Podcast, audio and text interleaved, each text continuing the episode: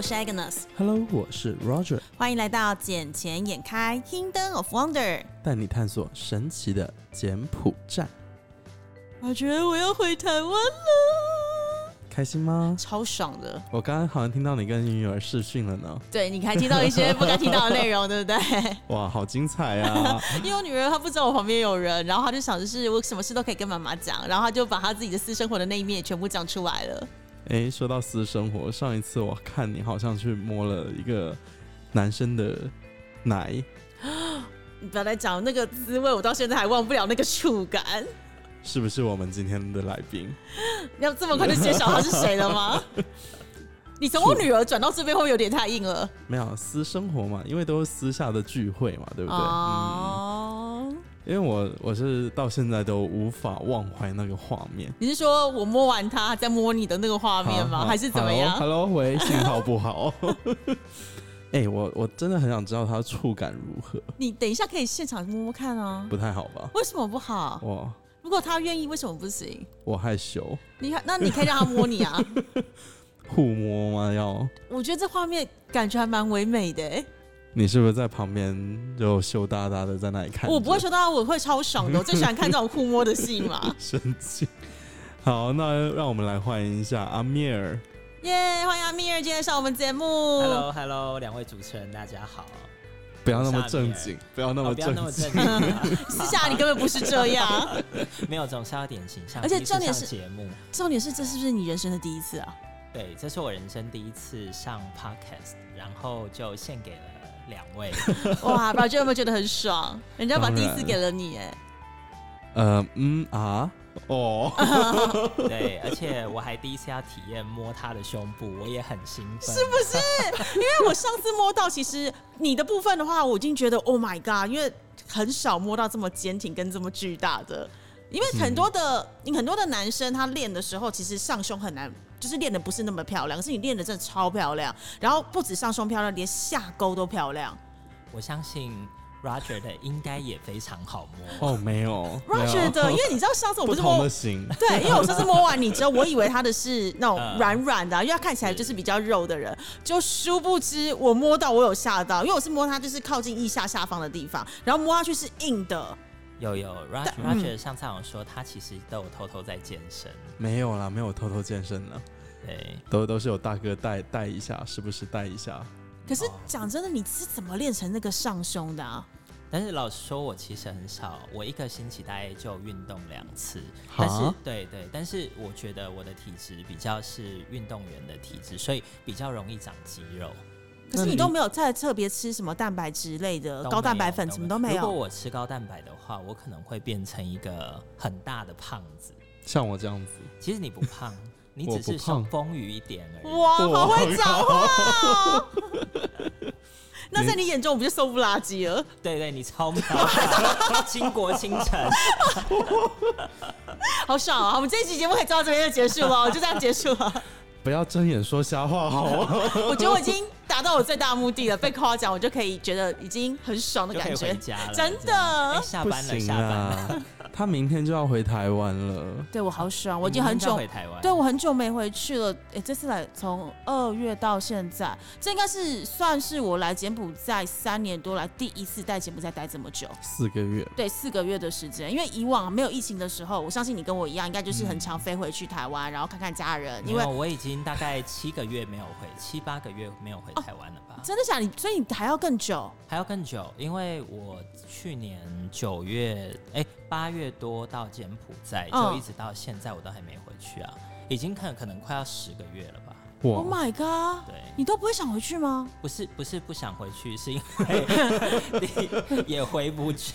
是因为你不想隔离，被被想不想被隔离，还是说因为机票贵的关系？不是，不是，其实飞台湾的机票也不到，也不到很贵，但是就是因为其实都有固定航班飞台湾，嗯，对，所以其实很很单纯，只是因为台湾的隔离政策，因为之前都至少可能还要七天以上嘛。对，从去年的时候还是十四天，十四天后来改成十天，然后在我过年的时候回去是七加七，就是七天在隔离旅馆，七天可以回家。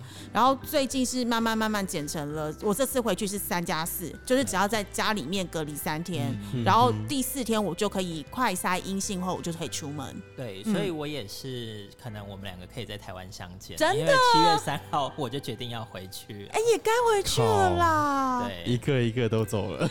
对，但是我们都还会回来，你不要担心。你也可以来啊。他现在目前还不行啊，因为台湾还没有开放。哦。对外国人的，呃，台湾现在目前只有开放商务人士，但是好像有一定的特殊目的性，还有一定要被邀请，嗯，对，才可以申请。那一般观光还没有开放了。哦，了解。那如果我请台湾公司开一家，就开一张邀请函，嗯，我是不是就可以过去？可以，基本上算是。不过我觉得我是你，我还是会再缓缓，因为像啊呃那个阿米尔刚刚讲的嘛，现在的机票其实对也不算太贵。可是你知道，在疫情之前，台湾跟这里的来回机票大概才八千块台币左右。现在是涨了三倍，两万四，对，两万四其实是算非常非常贵。那当然，呃，也是因为疫情期间他没办法满班嘛，所以他就把机票拉到最高的票价，而不会像以前一样有分的经济舱有分便宜区段跟比较高贵的区段。那现在一律全部开年票。哦，对，所以它的好处是可以让你随时改日期，而不再另外加价。不过，除非你到旺季特别的位置才要另外加价。嗯，对。但是，呃，以前的话就是我会有指定的日期，所以那个票价会相对再更便宜一些，而且旅行社会大量收购。哦，哎，所以你是六月这里，呃，你是明天？对，明天的飞机走啊。好好，我我根本抢不到我原本是预计这个周末要回去，嗯，但是因为我在上，诶，上周要订的时候，我。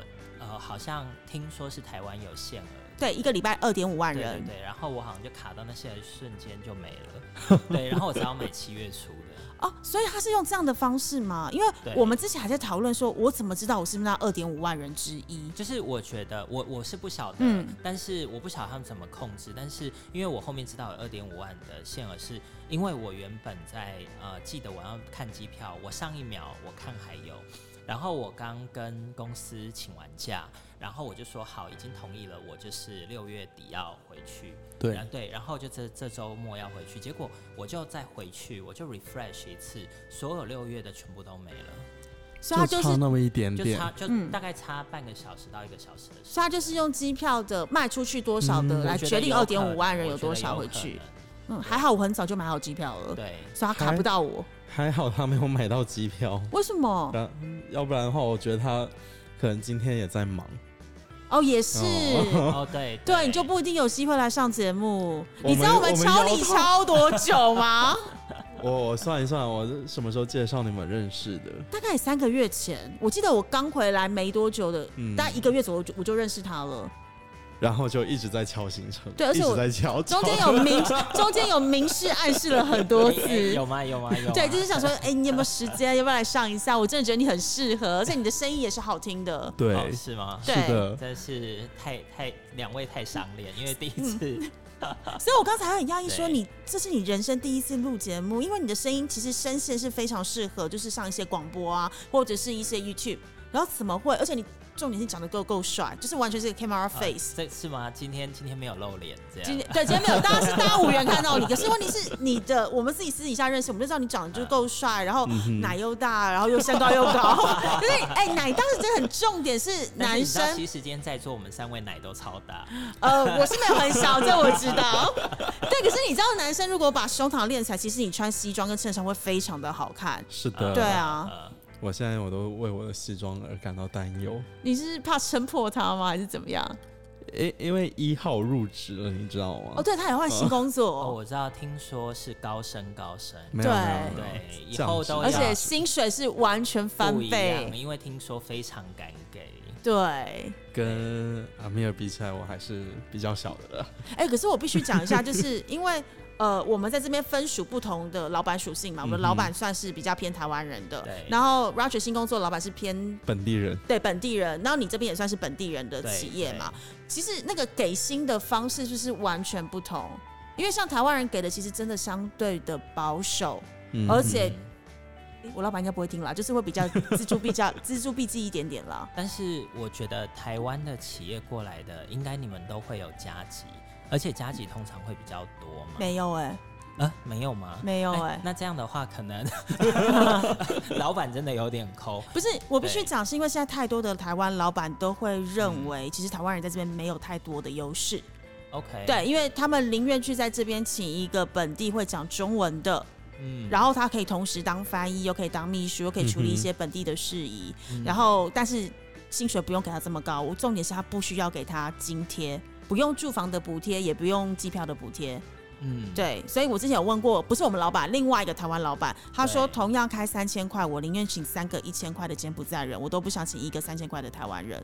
哦，但是我觉得这个就是其实端看你要做什么样的业务，因为对我来说是，我我觉得就以我老板的属性，他是当地人，但是他。他的视野就我不晓得，他给我的感觉是他宁可他宁可去找台湾人，或者说他宁可去国外找人才进来，虽然比较贵，因为他遇到我觉得在当地有很多老板遇到的问题是，呃，这也是为什么我觉得很多海外的人都会比较，我觉得这是一个很有机会的地方，是因为当地很多人他其实不是不努力，他们很努力，但是问题是他们。对于这种所谓的国际经验是比较不足的。对，那今天你说如果要同时要完成一件事情，尤其加上，其实我会用，在我来到柬埔寨之后，我会把柬埔寨，我会用一个呃亚洲小纽约的那种感觉。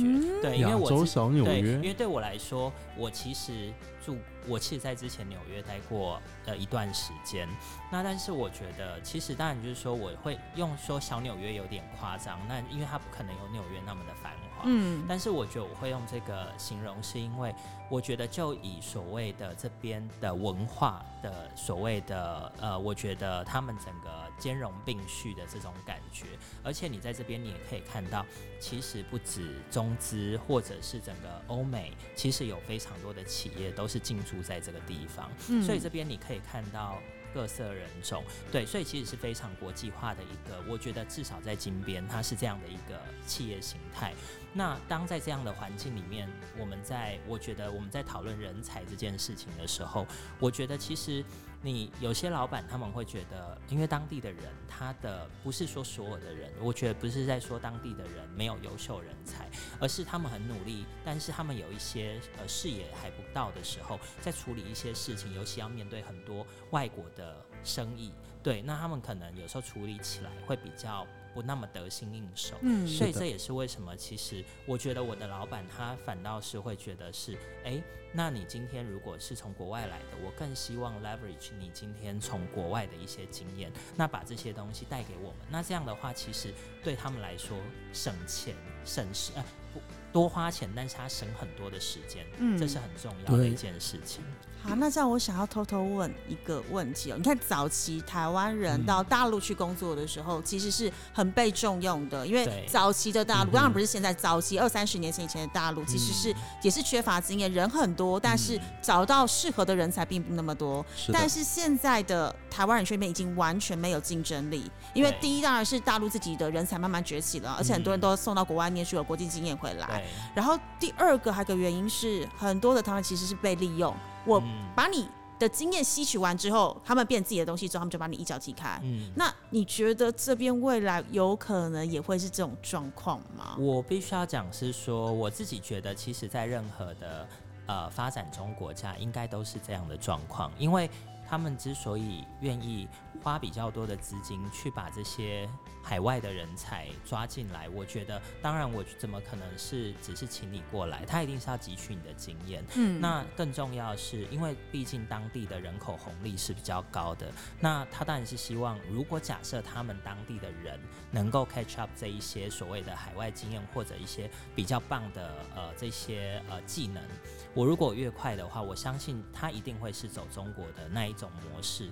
但我但我必须要讲是说，这个只是一个过程。但是我我我也是会觉得说，这个其实，呃，其实像台湾在可能几呃可能二三二十年前，他刚到大陆那一波，你说是不是？现在台湾人过去的确没什么优势，但是其实在当时那一波过去，你也会发现，其实有很多人。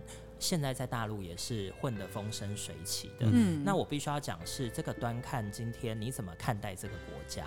我觉得这个是一个，我我觉得环境是公平的。如果你只是把这边当做一个，你当它只是一你的一个过呃路过的一个点，嗯，那我相信。呃，他给你的回馈，你可能到最后就是他把你用完了，你可能也就离开。因为我觉得这个取决于你的心态。但是如果你真的当像例如说，如果假设我今天来了，我是真的很认同这个国家，我也认同这边的人跟文化。我相信我们来这个地方，现在不只赚他们的钱，我们也必须要学习怎么样在当地扎根。嗯，那我相信其实时间久了，这个地方并不会淘汰你。反倒是可以跟你共存，所以我觉得这个其实我我对我来说，我比较不担心说，哎，就算它真的变成中走中国那个模式，我如果真的喜欢这个地方，那我说不一定也可以在这边活得很好，就有自己的谋生之道。对对对，那我觉得这个就取决于你怎么我们怎么利用这边的资源。嗯，对，而而且我觉得其实就以现在这个呃这个地方来说，当别人需要用到你最多的时候。他会把最棒的资源都给你，对吧？确实是。那你今天你是不是只是说把这份工作当做是一个呃跳板，或者说你只是说你也没有看到它真正的价值，你只是来目前领比较多的薪水，对，或者然后你就。啊，时间到了你就离开。如果是这种心态，当然你不会的，你没有去 build up 的 network，嗯哼，对，然后这些东西你都没有去经营的话，你势必不会得到太多东西。但我相信，如果现在他把最好的几乎都给你的时候，你利用这一些资源去 extend 这些，对你需要未来可能五年、十年，你会需要在这里生存的一些。呃，技能也好，或 networking，那我觉得这个应该都会对我相信对未来都是有帮助的。对对，因为像 network 这一块的话，只要是介绍给你的资源，那资源就是你的了。对，没有错。而且我觉得现在这边跟早期的中国，我觉得是会有一个很相似的地方，是早期的中国，因为他们对于台湾的信任，我我必须要讲是说，其实。台生活在身身为台湾人是一个非常幸运的一件事情，因为我觉得呃不是说呃中国不好，而且其他国家不好，而是说其实就单论就台湾这个国家来说，它在于很多地方的这个 credibility，嗯，它其实是非常高的，嗯，对，那所以我觉得大家对于呃这个人的 quality 来说，他们也会蛮信，一开始就会很信任，嗯，对，所以我觉得这个是。呃，台湾人在这边的一个优势，那因为他对你信任，他很多东西，呃，你处理起来也就比较，甚至我这样讲，呃，当我们在台湾的时候。我们的老板都不见得有这边的人那么信任我们，确实是。那这边的人，当你在说，我我觉得这有点像是，我觉得这个在台湾有一个感觉，就是假设今天你是在外商，嗯，那像我以前在台湾，就是也在呃很大的外商这样，对。那但是在外商里面工作的时候，你会发现，哎，你如果假设当白人老板。来造访台湾或白人的主管在讲什么的时候，你都会觉得他们可能放的屁都是香的，因为比较多人愿意相信他们所讲的，就算他是 bullshit。就像到台湾找英文老师时，就算这个外国人很不会教，跟一个很会讲英文，甚至是英文教育背景出身的台湾人，你都会宁愿付多一点钱给。长得就是一个白人的样子的人，你就会觉得天生认为他讲的会比较标准。对，所以，所以我必须要讲是说，这个其实不是当地人，呃，就是柬埔寨当地人不好，或者是之前几年前中国当地不好，而是其实在一个环，在那个时代的环境，在现在这个环境里面，当台湾人来到柬埔寨，他就是之于今天当一个呃。白人可能在欧美，他可能大家会在会有一个呃，应该是说可能有一个偏见，或者是有一个概念是觉得，哎，他可能会先假设，哦，这些人可能比我们都还要有经验，所以他会比较愿意倾向去相信他们所说的。相较于当另外一个台湾人跟你讲不一样的意见的时候，你可能会觉得，可能我们先以白人的为主吧。对，那所以我觉得，当台湾人在柬埔寨这个土地，其实我觉得这边的感觉会觉得他们会觉得说，哎，那台湾人讲的可能或者是不一定台湾人，因为其实像我的老板呃也是香港人，嗯，那他们可能就会觉得说，哎，香港人讲或新加坡人讲的可能会比当地人讲的更可信，嗯，所以我觉得这个呃其实不一定也是不不是说只有台湾人有这样的 privilege，我觉得其实是有很多。呃，跨洋到柬埔寨这个国家来，呃，这边工作的外国人可能都会有这样的 privilege。嗯，对。对，因为其实像我们公司虽然也是剪辑的嘛，嗯，但我的领导，我对啊，也是我老板，他是新加坡人，嗯。嗯，然后现在就真的超多新加坡团队进来管理的。有，他一定会有那种属地性啊，就是台资企业一定请台很多台湾人嘛。那你刚刚讲的，你们是新加坡的老板的话，一定是想要信任自己人，尤其是要看你们是做什么的。像比如说我们做金融业的，那金融业的大家都会比较倾向新加坡、香港或台湾，因为觉得这三个地方感觉一站出去就让人家值得信任，感觉就很专业。可是我必须讲，如果你现在是一个大陆人来任职的时候，其实大家都会觉得。我我不知道为什么大家对于大陆跟金融，他们就会觉得好像比较投机。他们我不知道为什么这还没有那么的搭嘎。对，就是他们给我的反应都是啊，我觉得如果跟一跟一个台湾人谈，跟一个大陆人谈，我宁愿跟台湾人谈，他觉得比较信实一点。对，可是他大陆觉得他好像只是想要把我去做操作资本，但是不是真的想要帮助我们，那个概念不太一样。而且台湾人会告诉你是我们怎么样去扩大你的本益比。但大会告诉你，我们怎样去把杠杆玩到最大，怎么开到最大？对，嗯，如何用别人的钱来扩大我们？可是那个方式可能不是在一个安全设定范围内。嗯，对，嗯嗯，因为这这就导致为什么很多家房地产都搞垮掉了。也是因为当时就是杠杆开太大了，然后有没有也低估到疫情的部分，然后当时也是想着说啊，我反正我大陆人口多，那我们这边开盘了之后，我们就是用利用渠道引了一些大陆人进来买，其实买不完的，嗯，对，然后所以他们一次盘下去可能就是五百套、八百套、一千套都有可能，这么多，对。但现在其实他们如果有机会的话，跟蛮多老板介绍他们说，如果有机会，他们第二套或呃第二或第三个作品时，他们会控制在五百套上下就好。嗯，对，第一比较好，比较没有玩笑的压力。对，然后第二是他们的资金不需要筹到这么多。嗯，对。其实我觉得我还挺喜欢跟阿米尔在一起的。因为感觉都不需要我们怎么讲话，不是因为我就说，怎么可能他没有 他没有上过节目的经验，他就是一个完全很适合上节目的人呢。是啊，我刚才我就一直在看，哇塞，可以讲这么久，哦，可以好好休息一阵子。可是我们在节目最重要的目的不就是让来宾畅所欲言吗？是吗？所以我应该要反问一下两位主持人。啊，不是，不用，导演。哎，我真的有被有一次跟某另外一个来宾在录节目的时候，那时候他人在柬埔寨，然后我在台湾，然后他自己在。台湾也是类似讲师，对，然后也在这边也是一个高管，嗯，我真的到了后面时变得他在问我问题，然后他自己还发现说我是不是变成我是主持人在访问你，我说 I don't care，你想怎么问就怎么问吧，你你还不要问了吧，因为。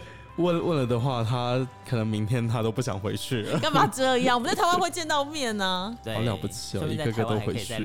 真的，反正我台湾有机器啊，真的吗？对啊，因为我们非常感谢，就是赞助商，他让我在台湾跟柬埔寨都各有一组机器，还有麦克风设备。所以就算我在台湾，当时我们是被隔离状，呃，应该是讲我们分隔两地嘛。因为 Roger 在这边，我在台湾，那时候回去比较久的时间。但是我们的节目都是用跨海连线录。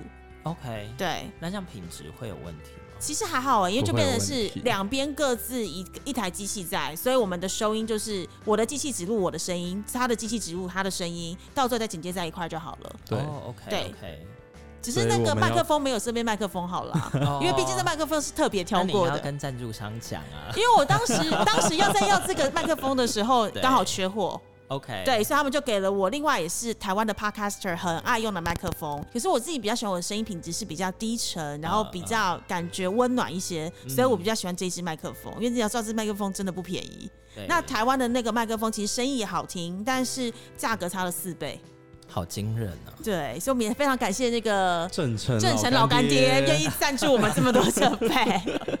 赞助商名字不能忘啊！真的，那我也要赞叹他一下。对哦，感恩赞叹，让我有机会用过这么贵的麦克风。真的，不会不会。那这样说回来，呃，阿米尔，你你之后你是会想要在柬埔寨再投资一些其他产业吗？呃，我我自己觉得这边的房地产，我觉得虽然我我必须要讲是说，其实可能看呃一些过过来人，可能在过去几年真的是赔了一屁股，但是我老实说，我觉得这边有很多呃，其实房以房地产来说，它的基期其实算还蛮低的。对，那第二个是我必须要讲是说，呃，我我当然就 Roger 最近有带我去看。一些房子嘛，对，那但我就是有其中有一户，我其实真的还蛮喜欢那个地方，是因为其实尤其在金边这地方，它旁边有河岸，嗯，对，是水岸。那它其实它在这一个河岸的地方，其实它有几块类似像小半岛的这样的一个地方。那这些地方上面的房子，我觉得。就以我自己个人的偏好，我觉得它很像，就是之前我在曼哈顿住的地方，就是说你出去望出去，呃，以前看的是哈德哈德逊河，但现在看的是湄公河，而且它真的就是一览无遗。我觉得真的，对我觉得那种那种就是心情的开阔感，我觉得这个是很难取代，而且我会觉得是说，尤其像在这些地方，目前我去看。呃，其实我觉得第一个刚开始在建有这样的一些 condo，然后我那我就会觉得说，其实这种就是稀缺性嘛。你如果到最后买了没了，那到最后那一到最后你再想要有这样的 view，你就不会有河岸的 view 了，你就只能一直往内陆买。对，那我只是觉得说，如果像现在我去看它一套房子。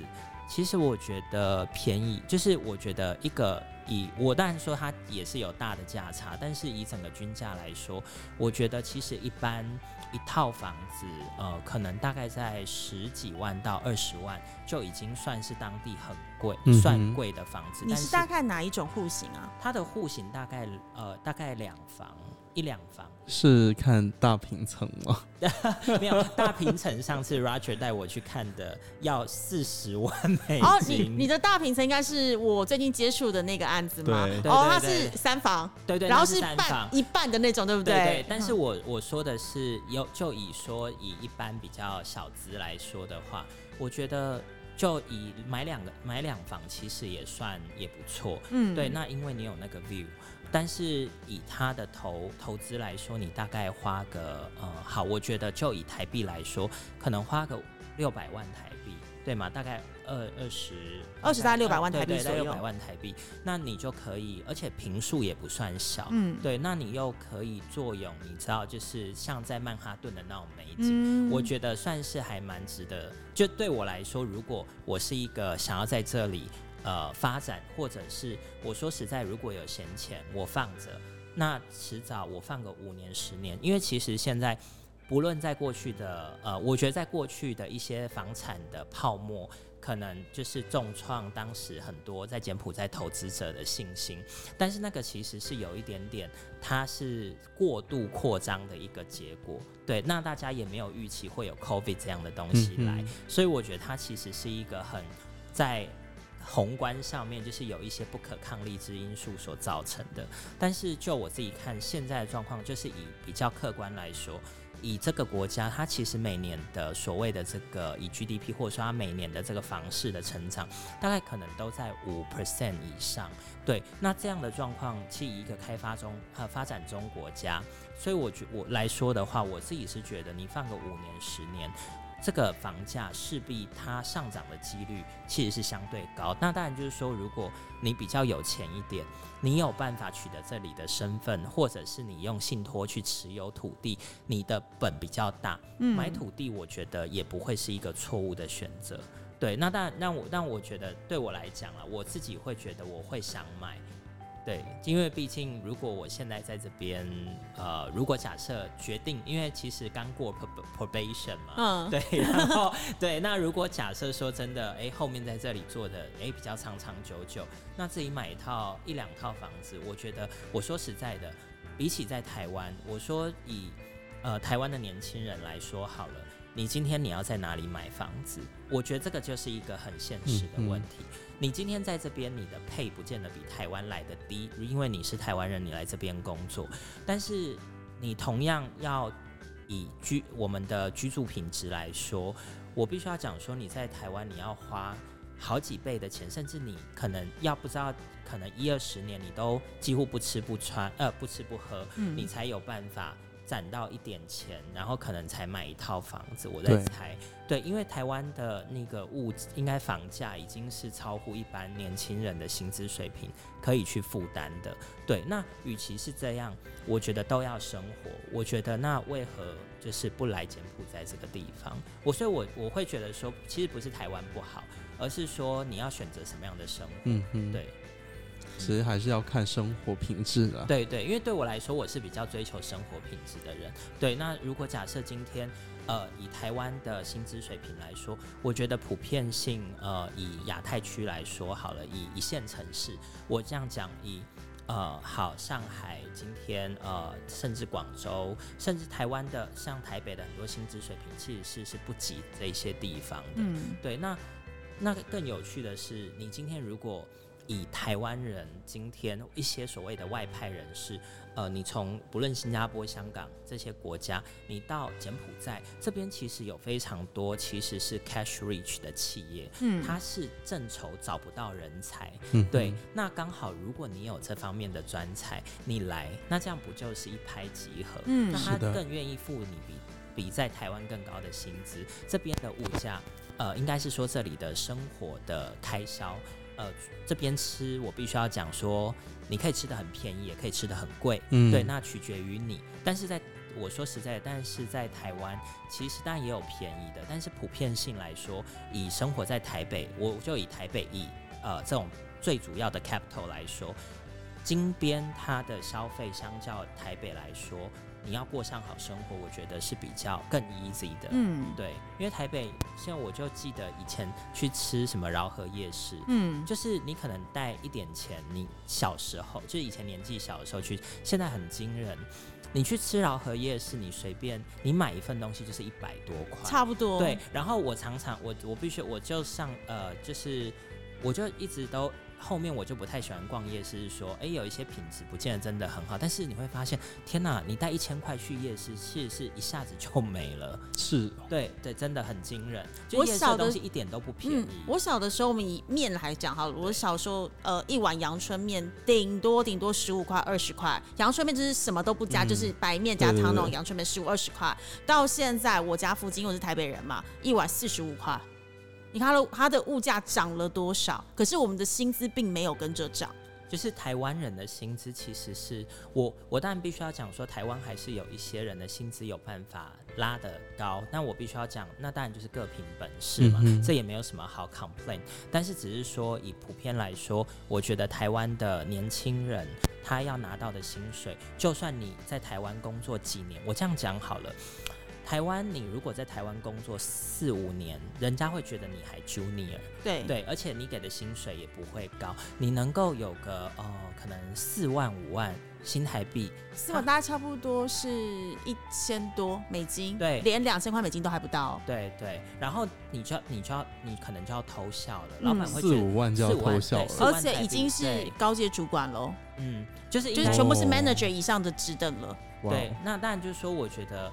但我觉得，但金融业可能会稍微高一点点。那我说以普普遍的一些行业来说，其实你工作四五年，你能够拿到四五万台币，大概一千多美金的薪资，我觉得可能你要投降。对，那他们怎么买房？所以我才会讲说，在台湾的年轻人要买房，你可能要好几十年，你你不吃不喝。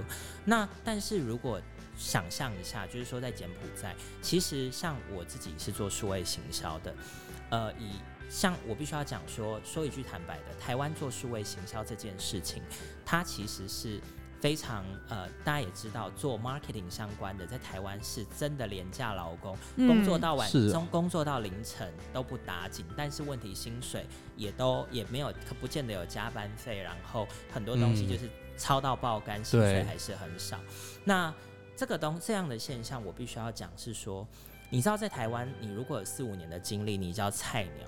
但是事实上，你如果把你的经历，你做数位行销拿到柬埔寨，你可能在这里就是一个 manager。嗯。为什么？因为在这边有很多做数位行销，它还是一个呃比较基础，他们有那个呃，例如说台湾可能做数数位行销，很多人都知道 Google Analytics，那这个东西可能。在很多呃比较先进的国家，这一套东西可能早就已经不知道，呃，就是大家已经是耳熟能详，然后大家都在操作。那很多数位行销的一些模型啊，我们什么也都常常在做，然后甚至是你怎么做这些操作，透过各社群媒体怎么弄。但是在这边其实有很多的数位策略，它事实上是刚起步。对，那你就要想说，如果你今天可以把你那 leverage 你那四，这里很多人的经验可能一两年。然后可能就被硬推上去当 manager，你四五年在这算是哦很有经验的，那对那那你这边别人可能就会给你更高的配，你很容易就比台湾来的高，对对。那那我我必须要讲是说，那可能虽然说到这边，可能有些人会觉觉得会觉得好像哎，那这样是不是台湾人都要赶快来？那我必须要讲的是说，来是一件事情，那第二件事情是。你能不能真的接受这边的在地文化？然后第二个是你的语言程度到底好不好？对对，因为我觉得当地柬，但我必须要讲说柬埔寨是一个很可爱的国家，应该是说我会说台湾 is friendly。为什么？因为我觉得在例如说整个呃东南亚区，呃像例如说泰国、越南、柬埔寨，就拿这三个邻近的国家来说，呃。他们都各自有很呃，就是他们都是很有经济实力的国家。但是你如果假设台湾人去泰国，老实说你没有太大的优势。为什么？因为你英文，他们的英文有些也不见得真的很好，他还是主要以泰文沟通为主。呃，越南其实也类似这个样子，除非北越可能有一些比较接近中国，他们懂华语。但是柬埔寨就是一个很有趣的地方了。你在这个地方呢？你会发现很多人的英文能力其实不差，非常好。然后当地人当然都会讲简语，当然，但是问题是更神奇的是，这边中文也是非常流行的一个语言。所以我说，那你台湾人来这，当然你的你的身就是你的优势就很大嘛，就是说你至少在语言上面的。对，就不叫不会有那么大的隔阂，所以我我自己是觉得，呃，当然，如果你的英文能力也真的还不差的话，我觉得你来这里简直就是如鱼得水。对对，我觉得就很容易在这边找到一些不错的工作。是的，对，因为我们上次有提过，就是像我们公司的员工，然后英文。他们的英文能力真的好到让我很惊讶，可是你知道我们付出去的薪水其实没有比一般给讲中文的员工还要高，因为你也知道这边的平均就是好讲，你如果会讲英文，而且好到不行的那种，大概一个月五百块吧，五百块到八呃五百到六百顶点顶标就六百了。对。可是他们英文真的好到不行，但是如果你是会讲中文的，因为很多早期都是被大陆老板所雇佣，所以他们直接有些开到一千一千二。对。对。那那个薪资水平，你看一千一千二就。已经三三三万多台币在台湾，对对，他的能力可能只是一个二十一、二十二岁，甚至大学还没毕业的人，可是他就已经可以领到这么基本的薪水，然后他慢慢教、慢慢教，其实他未来是无可限量的。对，因为最重要就是你的语言沟通能力。对对对。不过在柬埔寨的话，其实语言，嗯，我个人觉得吧，嗯不算是非常大的一个竞争力。因为大家都会讲，嗯，那重现在重点就是在于你有没有这个技术，你有没有这一个，比如说 marketing 啊，你有没有这种思维？哎，我想的是另外一件事情，哎，就是语言大家都会说，但你的反应是最重要的。对，因为像我们公司，呃，很多同事他们英文非常好，但是他们遇到。困难或是问题的时候，他们的反应真的慢了半拍，不是他的英文不够好，而是因为他不知道怎么表达。嗯，是对。可是他的其实，如果你让他给他一些时间去思考时，他是可以把它讲的很顺跟很好的。嗯，但是他的英文不会比你差。但就是他反应不出来，对，因为我觉得这个东西就是呃，就是跟刚刚呃我们所提到的这个所谓国际观，因为有时候有很多当地的人，他们虽然很努力，因为他们有接触到一些外来的一些刺激，所以他可能有一些反应，就是因为这种临场反应，或者是当在工作上面遇到一些 challenge 的，我们要怎么样去解决？我觉得这个东西其实就是跟你的一些经验就有关系了，对，所以我觉得这个也就是。呃，一些可能从海外来的一些 expect 他们的，我觉得最珍贵的一些地方。对，你以为这样就结束了吗？怎么可能？当然不会啦！想要知道更多有趣的吗？我们下集再见。